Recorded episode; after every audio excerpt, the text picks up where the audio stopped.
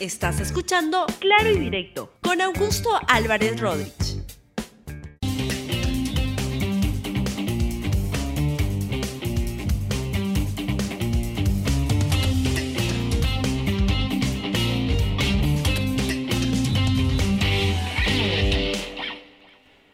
Bienvenidos a Claro Directo en RTV. Hoy es una edición de 24 de diciembre y está pensada para ser una edición de Navidad. Pero justamente en ese contexto de Navidad quería comentarles algunos hechos que en toda esta vorágine navideña pueden pasar desapercibidos y que creo que es importante hacer notar. Y me refiero a una, una noticia y varias noticias que he leído el día de hoy vinculadas a la actuación de los fiscales. Y algo que me ha sorprendido mucho es esta citación que le hacen al abogado Humberto Abanto.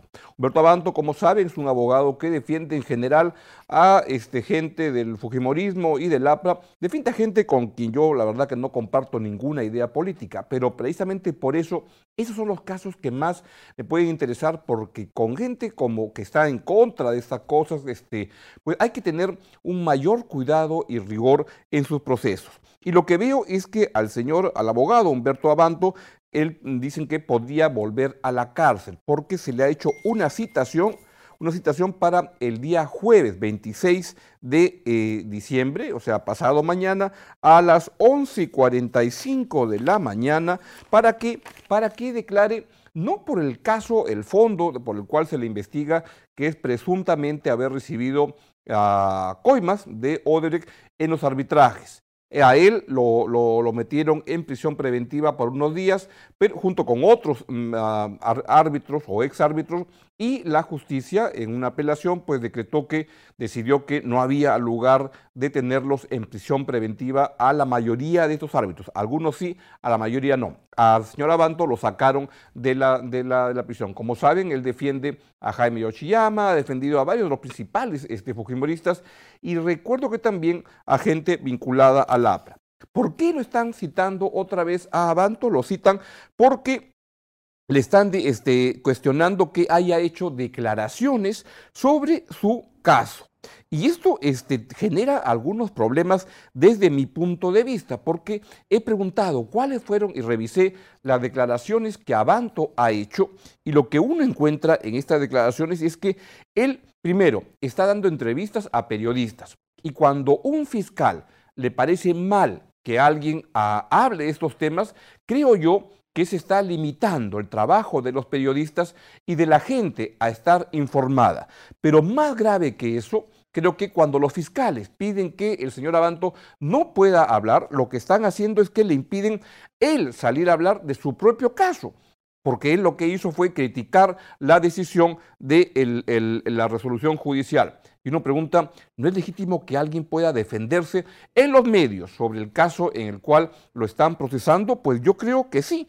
Y esto además creo que genera algunos peligros porque lo que genera es el peligro de que en el futuro los fiscales puedan pedir que nadie pueda pronunciarse sobre los casos que se están procesando. Bajo esa lógica, por ejemplo, la, mi colega Paolo Lugas no podría hablar de los temas que la están este, enjuiciando porque un fiscal o un juez puede decir, usted no puede hablar de esos temas.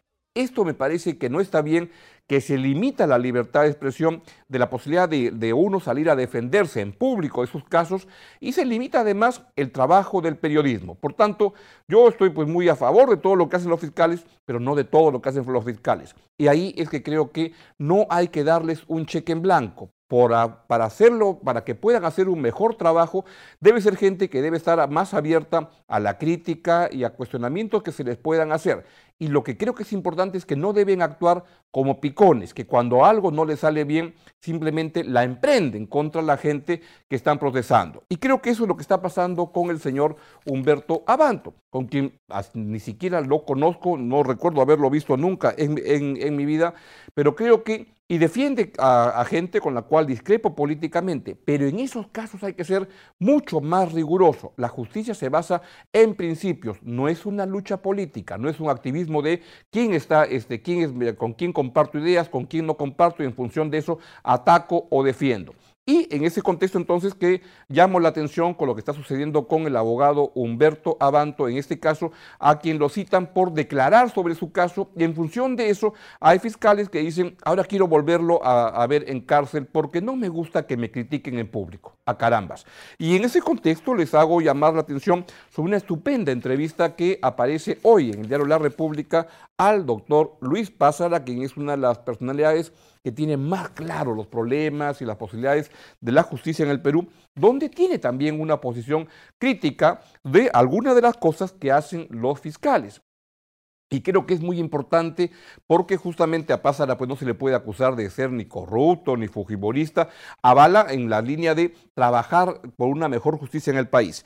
Y a una entrevista estupenda que le hace César Romero el día de hoy, donde dice que me parece que es prematuro felicitar por una tarea inconclusa, habla de los fiscales, cuyos resultados todavía son inciertos y que por de pronto han permitido poner en libertad a algunos personajes que ni siquiera han sido acusados. Y así eh, continúa con algunos este, comentarios, algunos comentarios que la verdad se los recomiendo mucho leer, está en la edición de hoy en el diario La República y la pueden ver también por supuesto en la web.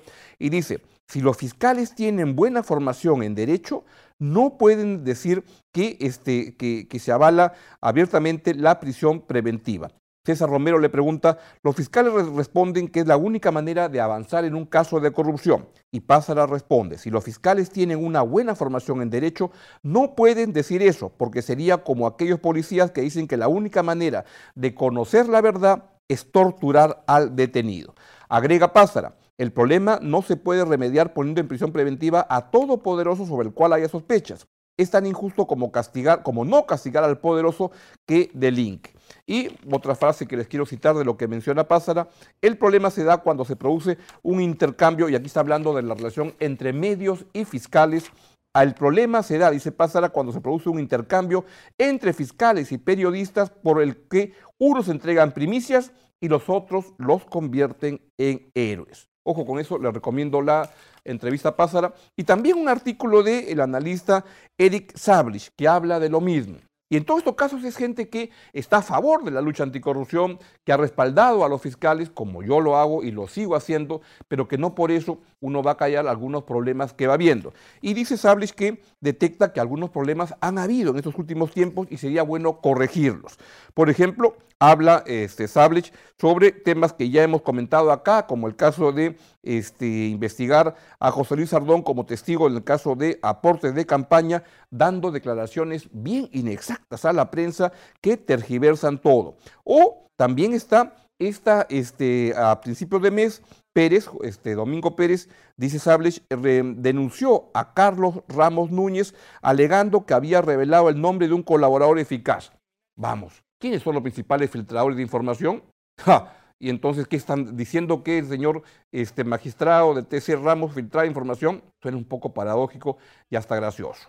Bien, entonces hay que respaldar a los fiscales, pero creo que la mejor forma de respaldarles es no hacerlos como grandes héroes que son infalibles, sino hacer notar cosas que no están caminando bien, que deben ser corregidas para que se haga justicia no para que esto se mezcle con causas políticas. Y vamos ahora a lo que es el tema principal del día de hoy, que es la Navidad. Y quiero que este, antes que eso, quiero que vean una pregunta que se formula hoy en el foro de la, de la República y usted también puede entrar a poner su opinión y dice, opine la República, por Navidad, ¿qué pediría usted por el Perú? Y ya vamos a ver algunas respuestas que están tremendamente interesantes. Pero vamos a ver cómo va el recorrido de Papá Noel por el mundo. ¿Desde dónde nos está viendo? A ver si podemos ponchar eso.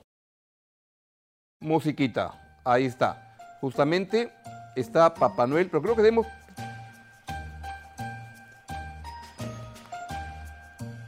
Así es, en este momento me hace notar mi productor Edith que debo ver el link donde está diciéndose justamente por dónde está Papá Noel. Y la gente puede comentar desde dónde nos están viendo para ver cómo va el paso de Papá Noel que va por todo el mundo el día de hoy.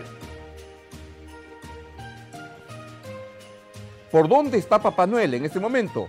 El Santa Tracker de Google muestra un viaje en tiempo real. Y hay esta aplicación para seguirlo. Entonces va marcando las ciudades del mundo por donde está avanzando.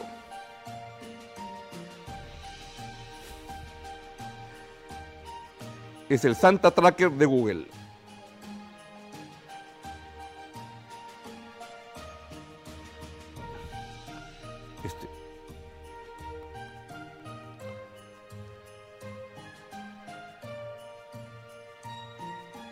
A ver, ¿de dónde lo están viendo?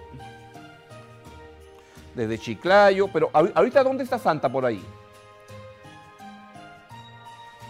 Saca el banner. China.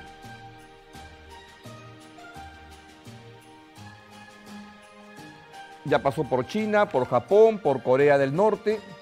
Y es todo el Google Maps como va viendo de dónde va eh, viajando Papá Noel. Ahí está, eso es justamente lo que quería ver. Las ciudades por las donde va este, pasando. Es por todo el mundo, seguro. A las 12 de la noche va a pasar por, por acá, por, por el Perú. 12 de la noche, por supuesto. Ahí están, abajo se ven las ciudades, y yo aquí no alcanzo a divisar. Pero vean abajo la letra, usted puede entrar en cualquier lugar del mundo y va viendo por dónde está en este momento Santa Claus. Esto se va a quedar hasta las 12 de la noche. Ahí va más rápido, da una curva. Se vacila también, derrapa un poco. Bien. Y entonces vamos a parar un ratito el viaje de, de Santa Claus y les voy a dar una entrevista que le han hecho a Papá Noel, que es bien interesante, que es un extracto de una entrevista que le hacen en un famoso programa español que es muy bueno, que se llama Salvados. Vea cómo el interrogatorio que se le ha hecho a Papá Noel. Soborna a sus contactos con regalos, que son miles los sobres que planean por sus oficinas y que además trafica saltándose las aduanas como la peor mafia internacional. Antes de nada, buenas noches. ¿Cómo nos dirigimos a usted? ¿Cómo quiere que le llamen? Papá Noel, Santa Claus, San Nicolás. Depende de los países, me llaman de una manera o de otra. Claro, porque sus actividades son internacionales. Controla perfectamente el mercado norteamericano y el europeo. Y todo a base de regalos. ¿Es esto verdad? Claro, a eso me dedico. Lo admite sin pudor. ¿Ha recibido usted sobres? Sobres, muchísimos, llenos de ilusión. De ilusión. Ha recibido sobres llenos de ilusión. Pero usted no trabaja solo. ¿Son estos sus empleados? Mis enanos, ellos me fabrican los regalos. ¿Enanos? ¿Y no serán becarios? ¿Con menos papeles que una liebre trabajando gratis? ¿Y estos animales? son mis renos mágicos. Rudolf y los demás. Mágicos porque le permiten introducir en España mercancía sin pasar la aduana. Gastos astronómicos de desplazamientos, facturas sin IVA y estas imágenes suyas colándose por chimeneas de casas ajenas. Y luego, ¿cómo es que los regalos no tienen hollín? Yo no sé de qué me está hablando. ¿Los blanquea? No, no, yo no hago nada, de nada. Se me ha bloqueado la tableta.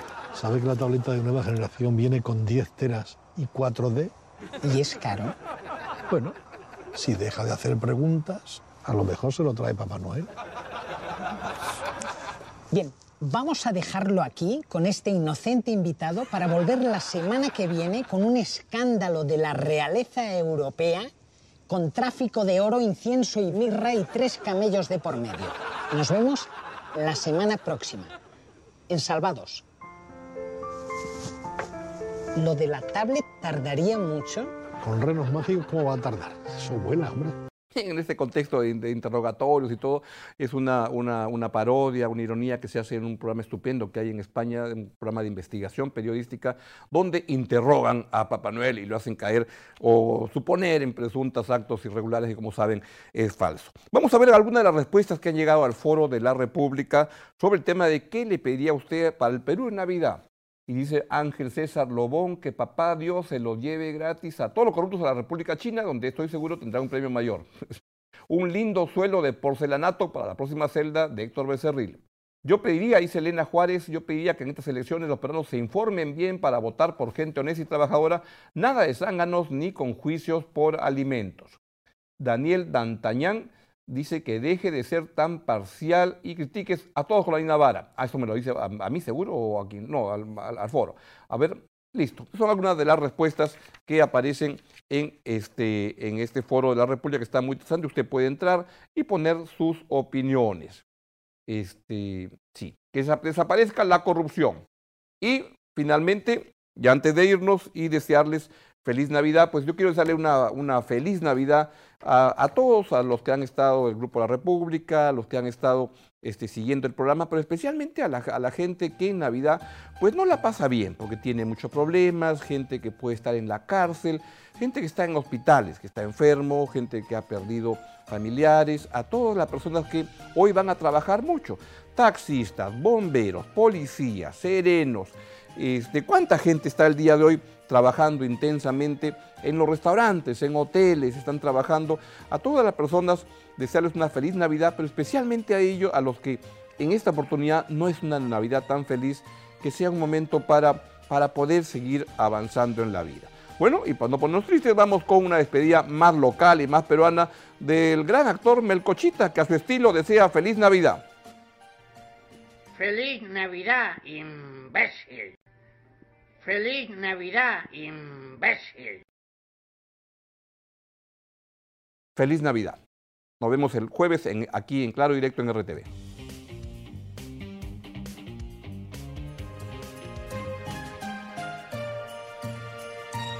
Ya tú ya trabajaste el viernes.